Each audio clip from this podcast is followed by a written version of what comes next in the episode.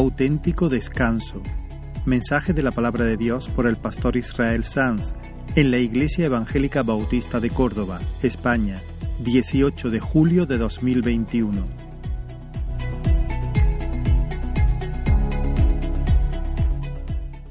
Ah, quiero compartir una palabra, espero no que será más corta de lo habitual, espero no, no extenderme mucho y, dar tiempo para lo que estoy diciendo. Um, no vamos a seguir entonces con nuestra serie basada en el libro de Daniel, sino que vamos a hacer un, un mensaje aparte.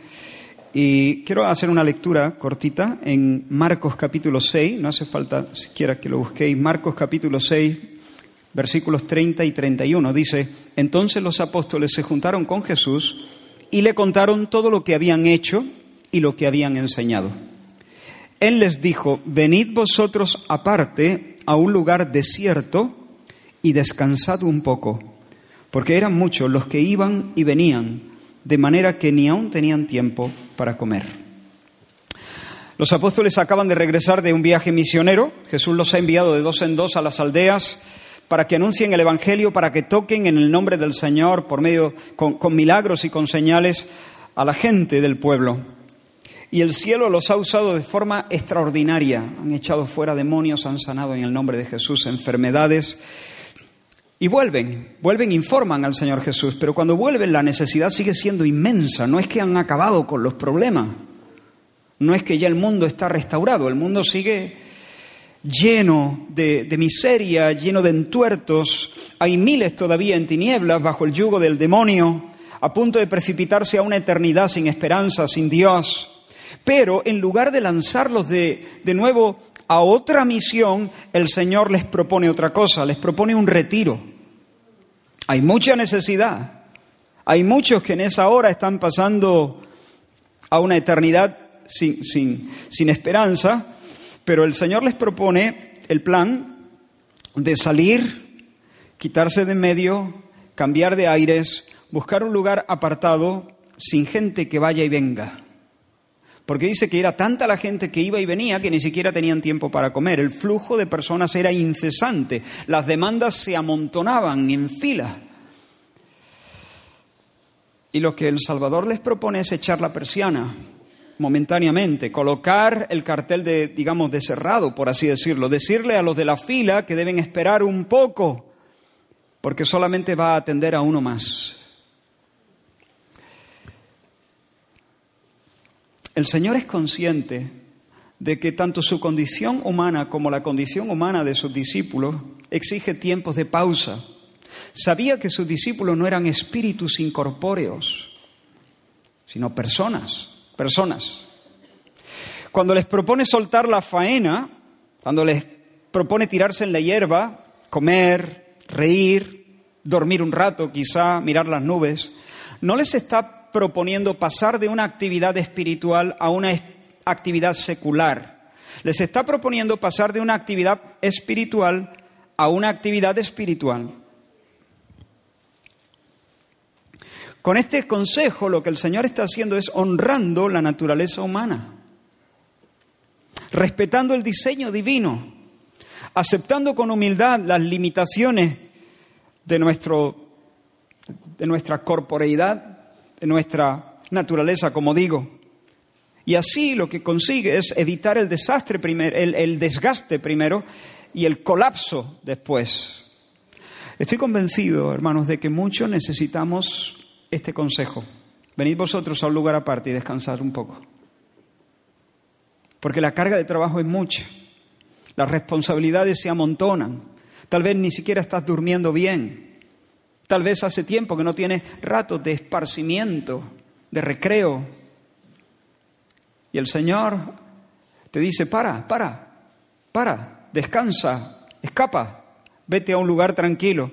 ¿Sabes que hay quienes sospechan del descanso? Lo miran con cierta sospecha porque lo ven como algo no espiritual, como algo asociado a nuestra naturaleza caída y pecaminosa.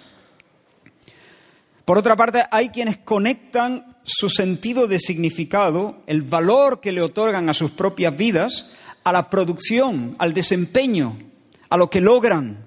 Y por eso siempre estamos tratando de hacer, de producir, de alcanzar, a fin de justificar nuestra existencia, a fin de demostrar que valemos.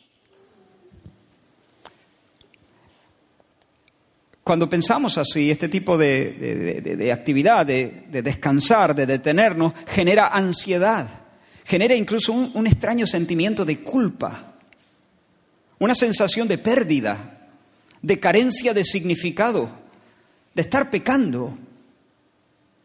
Si paramos, hermanos, necesitamos sacudirnos de esos engaños, Necesitamos honrar nuestra naturaleza humana. Necesitamos acoger con mansedumbre el llamado al descanso. Mira este, este, texto. Pablo escribe a Timoteo y en su primera carta le dice, a los que persisten en pecar, repréndelos delante de todos, para que los demás también teman. Te, te encarezco delante de Dios y del Señor Jesucristo y de sus ángeles escogidos que guardes estas cosas sin prejuicios, no haciendo nada con parcialidad no impongas con ligereza las manos a ninguno, ni participes en pecados ajenos. Consérvate puro. Ya no bebas agua, sino un poco de vino por causa de tu estómago y de tus frecuentes enfermedades. ¿Y eso a qué viene? A los que persisten en pecar, repréndelos para que los demás teman Guarda estas cosas sin prejuicio, no hagas cosas con parcialidad. No impongas las manos con ligereza a nadie. Bebe, bebe vino en vez de agua por causa de tu estómago.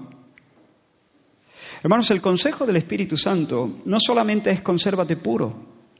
Consérvate puro, ya no bebas agua. No, no es solamente consérvate puro, sino consérvate saludable. Hasta donde sea posible. Timoteo, consérvate puro, pero no ignores tus problemas físicos. Tú no eres un ángel, tienes estómago. Procura mejorar tu condición física. A algunos hoy el Señor tendría que decirles, consérvate puro y haz un poco de ejercicio. Consérvate puro y no comas tanta grasa. Consérvate puro y no te acuestes tan tarde. Consérvate puro y tómate unos días de vacaciones. Estamos en pleno periodo vacacional y por eso quiero traer este mensaje. Algunos vamos a salir, Dios mediante, como familia, fuera para descansar. Otros van a descansar sin salir, aquí en, su casa. Y te animo a eso, a que descanse, dentro o fuera, pero que descanses, que tengas un retiro. Eso sí, el que haya trabajado. ¿eh? Si no has trabajado, entonces lo que toca ahora es trabajar. la proporción es 6 a 1. Seis días de trabajo, uno de descanso. ¿Me explico? A ver si va a haber aquí alguien que se ha pasado todo el año eh, mirando las nubes, tirado en la hierba, comiendo y sesteando, y va a decir, el pastor nos ha dicho que el Señor nos convoca a un retiro de descanso. No, a ti no. O sea, al resto. es trabajo, lo que toca. Y después, cuando llegue al 6, el 7 es descanso. Ahora bien, me preocupa que de veras descansemos, que descansemos de verdad. Supongo que hay personas aquí que tienen la experiencia de tomar unos días de vacaciones y después de venir del mar o de la montaña, regresan más cansados de lo que se fueron, más estresados, más irritados, con una sensación de frustración en sus corazones. Y como pastor, Hace varios años compartí un mensaje parecido, no exactamente igual, pero parecido, porque esta es una carga que tengo cada año cuando llegan estas fechas. Quiero procurar que nuestras familias vivan con sabiduría estos tiempos que el Señor nos regala, que realmente nuestros días de descanso sirvan para descansar. Por eso, en el contexto de la mesa del Señor hoy, quiero hablar al corazón de cada uno. ¿Qué implica el descanso? La palabra del Señor nos dice en Génesis capítulo 2 que fueron pues acabados los cielos y la tierra y todo el ejército de ellos. Estoy leyendo los primeros versículos del capítulo 2 de Génesis. Fueron acabados los cielos y la tierra. Y acabó Dios en el día séptimo la obra que hizo y reposó el día séptimo de toda la obra que hizo. Y bendijo Dios al día séptimo y lo santificó porque en él reposó de toda la obra que había hecho en la creación. Una pregunta. ¿Por qué descansó Dios? ¿Estaba cansado? ¿Necesitaba un respiro Dios? ¿Estaba exhausto, agotado? Por supuesto que, que, no. El Señor no se fatiga ni se cansa, dice la Escritura. Su fuerza ni crece ni mengua. Su ánimo ni sube ni baja. No sufre de estrés, no no se agota su alma, su espíritu. Él vive siempre eternamente en plenitud. Jamás ha sufrido un desmayo, jamás, no conoce lo que es el decaimiento. Entonces, si no se cansa Dios, ¿por qué descansa? Hermanos, entender esto es una clave importante para descansar. El descanso no es solamente para recuperar fuerza. Dios no reposó para tomar aliento. Dios reposó para recrearse en su labor. Cuando Dios terminó los cielos y la tierra, paró, porque ya no había más que hacer en ese sentido. Dios continúa su trabajo eh, eh, en el cuidado, su cuidado providencial de lo creado. A raíz del pecado, Dios comienza su trabajo, digamos, por así decirlo, de redención. Pero como creador, como creación está hecho, paró. Paró y observó y proclamó con entusiasmo, todo es bueno en gran manera, es buenísimo, es buenísimo. Dios se recreó. Dios no descansó como cansado, Dios descansó como complacido. Este es el reposo de la satisfacción, el regusto el regusto, el placer que el Dios Trino experimenta al contemplar lo que ha hecho. Padre, Hijo y Espíritu Santo han terminado de construir y ahora lo que, lo que, lo que queda es admirar y disfrutar y celebrar. Entonces, presta atención, descansar no es hacer nada. Descansar es hacer otra cosa. La actividad no cesa Cambia, cambia. El descanso no es inactividad. ¿Qué vas a hacer? Nada. No, no. Eh, vamos a hacer algo solemne, algo importante, algo sagrado, algo noble, algo humano.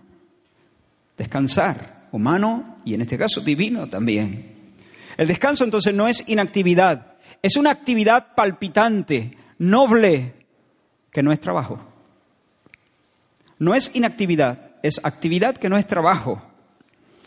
Os pongo un ejemplo que ya usé hace tiempo.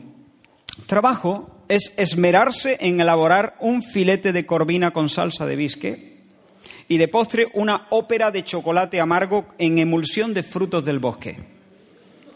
Trabajo. Descanso es sentarse tras la faena, mirar el plato, percibir su aroma, hincarle el diente, recrearse en las texturas, saborearlo, percibiendo cada matiz. Descanso. Descanso no es parar.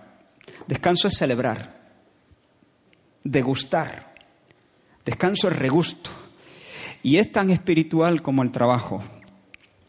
Ahora, hermanos, en cierto sentido nosotros podemos también alegrarnos y encontrar satisfacción en un trabajo bien hecho. Pero, en última instancia, en última instancia, nosotros no podemos mirar nuestra obra como Dios miró la suya. Nosotros no podemos mirar nuestra labor y decir todo es bueno en gran manera. Y por eso no puede, en última instancia, haber verdadero descanso. No hay verdadero descanso porque cuando miramos la labor hecha es una chapuza. ¿Me explico?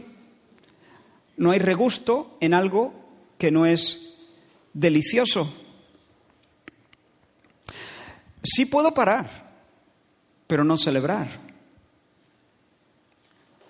Puedo echarme una siesta, pero no descansar en el sentido pleno del término porque mi conciencia me reprende. Me consta que en mi labor hay cabos sueltos, hay taras, hay sombras, hay aristas. Hermanos, Dios creó al hombre a su imagen y a su semejanza, es decir, lo creó capaz de reflejarle, mostrar cómo es Él y de representarle. Y cuando Dios crea al hombre le da un encargo.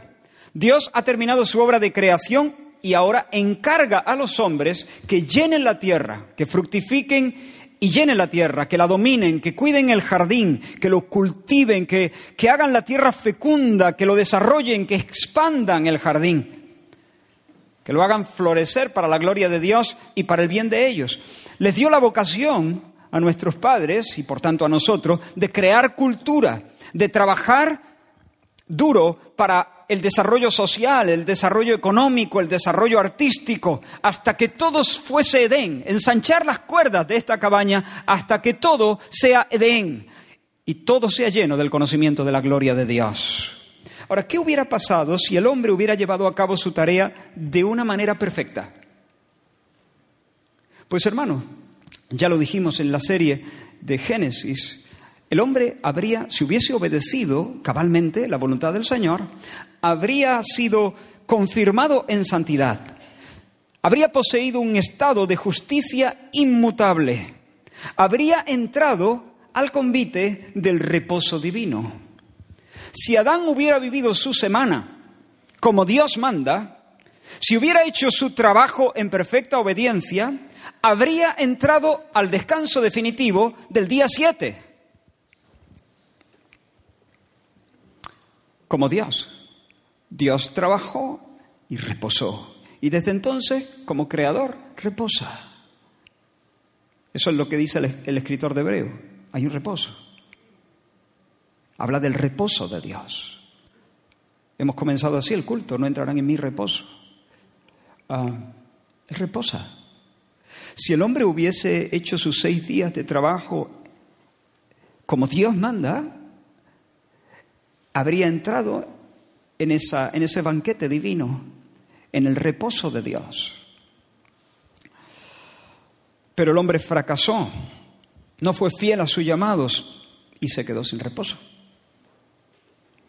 Como digo, el hombre puede tumbarse al sol, él puede cesar, cesar, pero, bueno, ahora lo voy a decir más, puede tumbarse al sol, pero no disfrutar de la íntima alegría, de la refrescante alegría de contemplar una faena redonda, completa, perfecta, sin tara y sin arista. Podemos apagar los fogones, dejar de cocinar, sentarnos ante el plato, como he dicho antes, por usar el mismo ejemplo, pero resulta que no encontramos en ese plato una fuente de placer, sino que nos provoca arcadas. ¿Por qué? Está lleno de espinas, está crudo, huele mal. Los ingredientes no están bien mezclados. Hermanos, para que el arroz con leche sea arroz con leche, tiene que contener arroz y tiene que contener leche, ¿sí o no? Bueno, pues para que el descanso sea descanso, tiene que contener también dos ingredientes, cesación y deleite. Ambos. Si le quitas uno, no hay arroz con leche. Es leche o es arroz. Si le quitas el deleite y solo hay cesación, no hay descanso.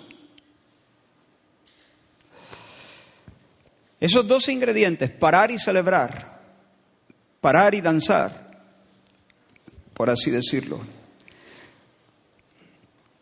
Como, como, creador he dicho que Dios descansa, pero el hombre no, el hombre solo para no celebra sus obras. ¿Por qué? Porque sus obras no dan la talla, porque no ha cumplido, porque no puede decir todo es bueno en gran manera, sino todo está manchado en gran manera. Pero aquí, hermanos, delante del pan y delante del vino, el Señor nos convida, nos convida a descansar con todas las letras, nos invita a entrar en su reposo. Quiero que veáis esta mesa y que podáis sentir la voz del Señor que nos dice, venid vosotros a un lugar aparte y descansad un poco. El Señor nos, nos combina a venir y no solo soltar, sino bailar de gozo ante la contemplación, y escucha esto, la contemplación de un trabajo humano perfecto. Es importante la palabra humano. La contemplación de un trabajo humano perfecto. Divino, trabajo divino, pero también trabajo humano. El Señor Jesús, cuando oró al Padre en su gran oración sacerdotal, antes de encarar la cruz, dijo, Padre, yo te he glorificado en la tierra, he acabado la obra que me diste que hiciese. Padre, me presento delante de ti como un siervo fiel que ha cumplido al detalle lo que tú le has encargado. Me diste una obra, está hecha. Hermanos, unas horas después en el Calvario certificó esas palabras con su muerte vicaria. Y desde la cruz, desde el monte Gólgota, gritó, consumado es, está acabado, está hecho, lo he redondeado. Y en la mañana del domingo danzó de gozo. Y dice el escritor de Hebreos que habiendo efectuado la purificación de nuestros pecados por medio de sí mismo, se sentó, se sentó. Ya no tiene que estar de pie como los sumos sacerdotes bajo el, bajo el régimen del antiguo pacto, que tenían que estar de pie porque aquello no acababa. Se sentó a la diestra de la majestad en las alturas. Ahora considera lo que dice el Espíritu Santo por medio de la pluma del apóstol Pablo, cuando escribe el capítulo 5 de Romanos, dice, así que por la transgresión de uno, Adán, vino la condenación a todos los hombres. De la misma manera, por la justicia de uno, Jesús, el postrer Adán, el último Adán, vino a todos los hombres la justificación de vida. Porque así como por la desobediencia de un hombre, Adán, los muchos fueron constituidos pecadores, Así también por la obediencia de uno, Jesús, los muchos serán constituidos justos. Así que hermanos, de la misma manera en que Adán fue puesto por cabeza y representante de la humanidad, Cristo fue levantado y designado por Dios como cabeza y representante de una nueva humanidad. La palabra del Señor nos enseña, y no te pierdas esto, aquí hay una de las gloriosas verdades del Evangelio. La Biblia nos enseña que Jesús no solo murió por nosotros, Jesús vivió por nosotros. Vivió por nosotros. No solo murió cargando el peso del, del pecado, asumiendo nuestra culpa, pagando nuestra deuda, no solamente eso, Jesús vivió por nosotros trabajó por nosotros, trabajó bien por nosotros, echó su semana completa de seis días de trabajo perfecto y redondo y cabal, trabajó por nosotros. Dice J. I. Packer, en la teología clásica protestante, la frase la imputación de la justicia de Cristo significa específicamente que los creyentes son justos y que tienen justicia ante Dios por ninguna otra razón sino porque Cristo, su cabeza, era justo ante Dios. Y ellos son uno con Él, participantes de su condición y aceptación. Dios los justifica al traspasarles, por causa de Cristo, el veredicto que la obediencia de Cristo merece. Dios los declara justos porque los considera justos y les acredita justicia no porque considere que ellos han guardado personalmente su ley, sino porque los considera unidos a aquel que la guardó representativamente. Así que hermanos, en Adán trabajé mal y me quedé sin descanso. Me quedé con un descanso a medias con un cuasi descanso, con un descanso frustrado, con un descanso que era solamente dejar, apagar los fogones, pero me quedé sin el descanso completo. En Adán trabajé mal, en Jesús trabajé bien. No lo hice yo, lo hizo Él, pero lo hizo no solo en su nombre, lo hizo en el mío. Lo hizo como representante mío. Y ahora revestido de su justicia, Dios me considera digno de sentarme en la mesa del banquete de su sabbat.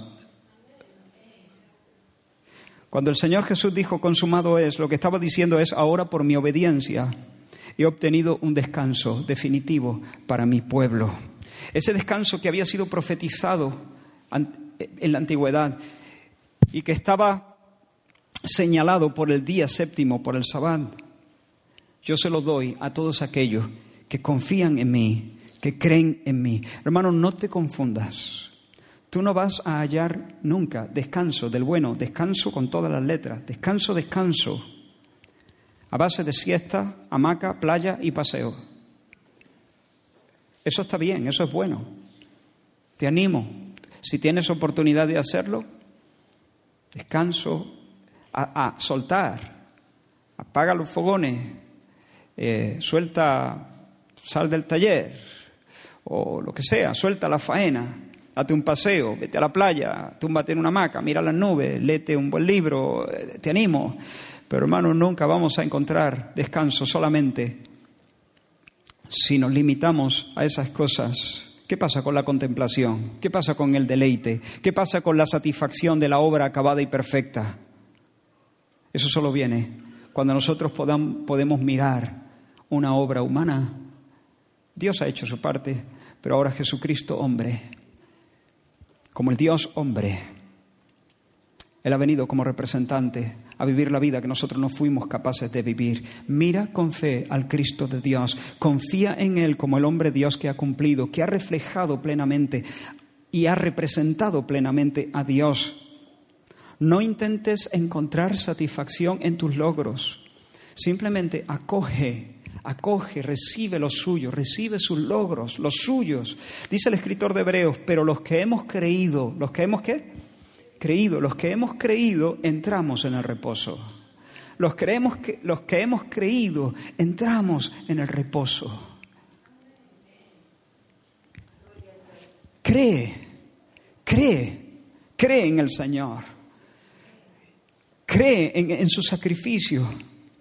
Él ha pagado nuestra deuda, pero también Él ha vivido de manera perfecta la vida que Dios nos demandaba. Él ha cumplido la ley de forma plena, desde el principio hasta el final. Él ha amado a Dios con todo su corazón y al prójimo como a sí mismo. Y Él lo ha hecho como nuestro representante y cabeza. Y si nosotros estamos ligados a Él, si, si por la fe nosotros nos adherimos a esa verdad, nos aferramos a eso, entonces no solamente podemos parar, podemos también degustar podemos tener regusto, podemos celebrar, podemos descansar.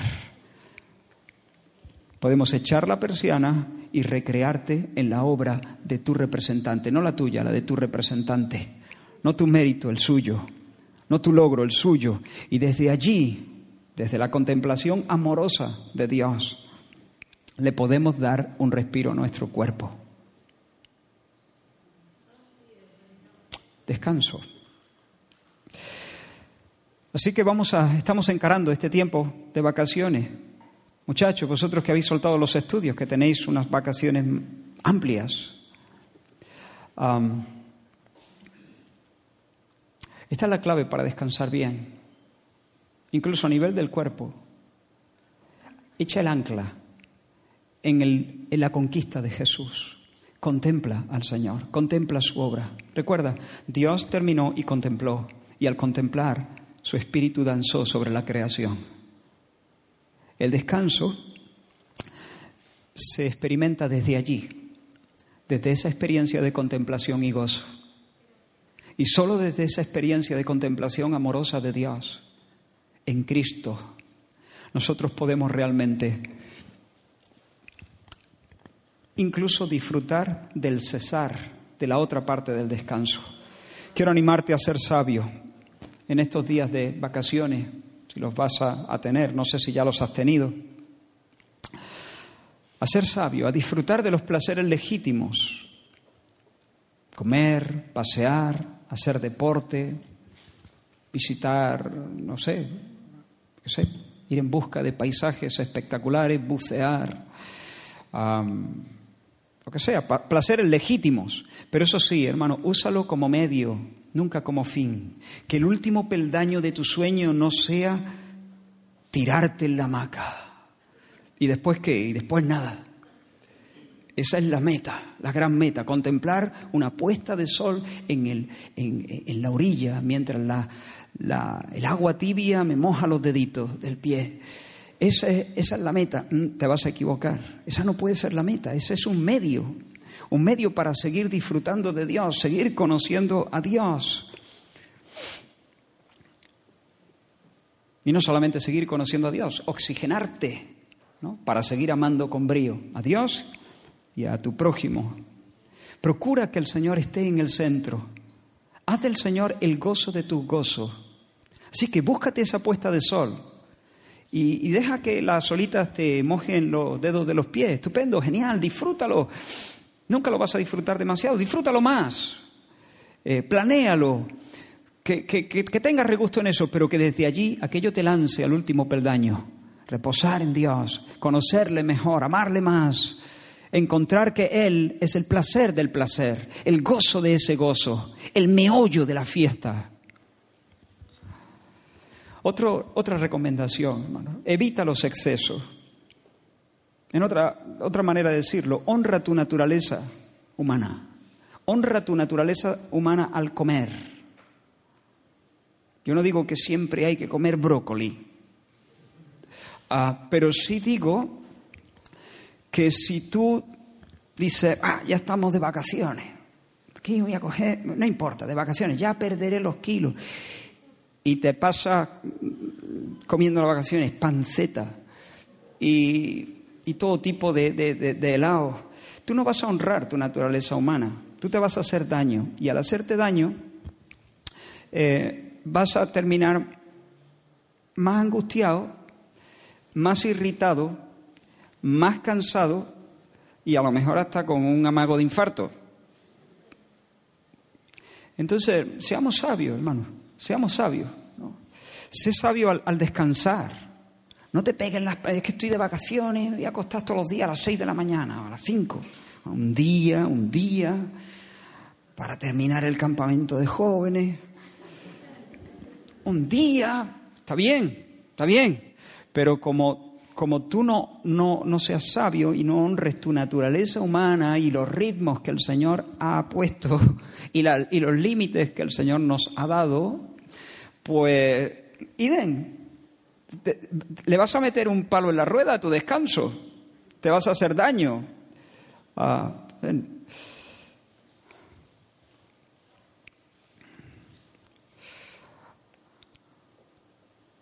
no te entregues a la pereza.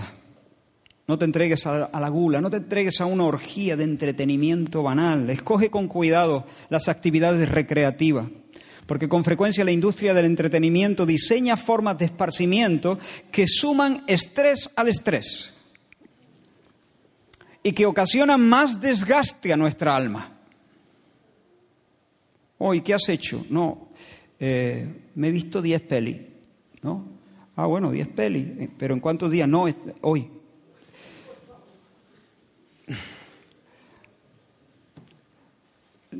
ten cuidado y sobre todo si en esas películas o en esas hay cosas que, que son dudosas moralmente. Recuerda, solamente con el ancla echado en la contemplación amorosa del Señor uno puede descansar bien. Y si tú alimentas tu alma, tu corazón con cosas que son sucias, que son turbias, que son que no son limpias, que no son nobles, eh, eh, a cosas en las que no hay virtud, lo que vas a hacer es, es mm, darle la oportunidad al diablo a que enturbie tus ojos, que no veas con claridad, que haya mucha niebla, que haya mucho ruido, para que no veas a Cristo. Y si, pierdes de vista a Cristo, se acabó el descanso. Aunque siga en la hamaca, no importa.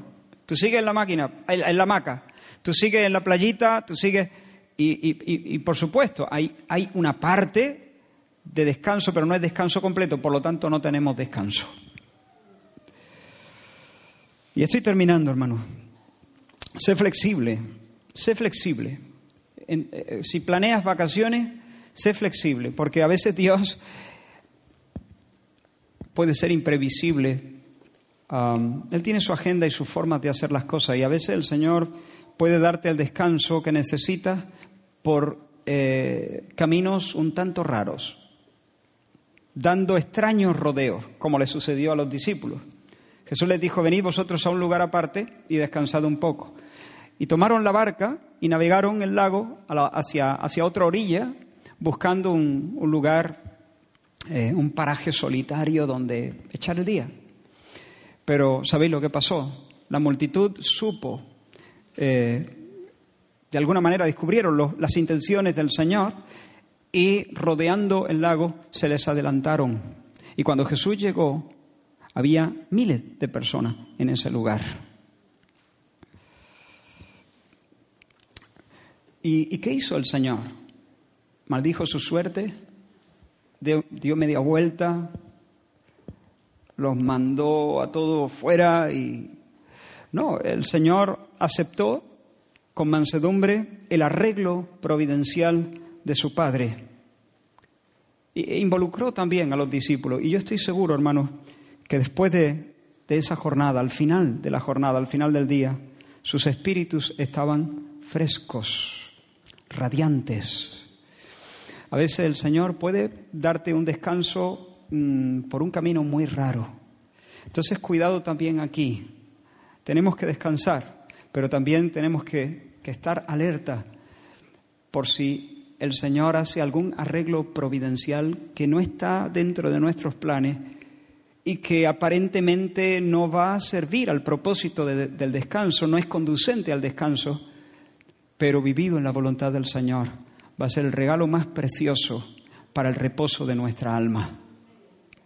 Y por último, hermanos, no pierdas de vista que todavía estamos en el aquí, ¿no? En el todavía no. No pierdas de vista que solamente cuando el Señor regrese entraremos en una experiencia plena de descanso. El sábado verdadero es la salvación. Y la salvación es ya, pero todavía no. Es ya, ya la disfrutamos, ya entramos en el reposo, pero todavía la salvación está por consumarse, todavía la salvación está por, por experimentarse a plenitud. Por lo tanto, de este lado de la eternidad, antes que el Señor llega, llegue, siempre nos va a faltar algo, siempre hasta que por fin, en su regreso, podamos experimentar la salvación a plenitud, el descanso total, el descanso completo, que ya digo, no será no hacer nada, no, no, no, será celebración, regusto. Amén. Amén. Vamos a orar. Aleluya. Gracias Señor. Gracias Señor. Gracias Señor. Nos acercamos, Señor, a tu mesa, reconociendo que necesitamos descanso. A veces, Señor, estamos muy exigidos, muy inquietos incluso. Señor, enséñanos a descansar. Danos, Señor, entendimiento. Danos discernimiento, Señor. Danos, Señor, ojos para contemplar a Jesús como nuestro representante, habiendo cumplido la ley en nuestro nombre y habiendo muerto, habiendo sido partido por causa nuestra, Señor, para darnos perdón y para darnos herencia. Gracias, Señor, porque tú nos convocas a este retiro porque tú nos sientas como un padre a la mesa. Porque Señor, no en base a nuestros logros, pero sí en base a los logros de nuestra cabeza y nuestro Señor, podemos realmente experimentar reposo. Te alabamos, Señor. Te alabamos, Señor. Si hay aquí alguna persona que todavía, Señor, no ha creído en tu nombre, que todavía, Señor, está lejos del reposo que tú prometes. Señor, te, pedimos que tú, Señor, ensanches su corazón para que pueda comprender la gloria del sacrificio de Cristo a su favor. Que hoy sea día de arrepentimiento y de fe, y de fe. Que hoy te pueda escuchar diciendo, venid a mí todos los que estáis trabajados y cargados, y yo os haré descansar. Tú eres el hombre descanso. Tú eres el verdadero Noé. el que aliviará, nos aliviará de nuestras obras. Tú eres, Señor, el que restaura, Señor, la tierra y nos hace reposar. Te bendecimos, te besamos. Creemos en ti, en el nombre de Jesús.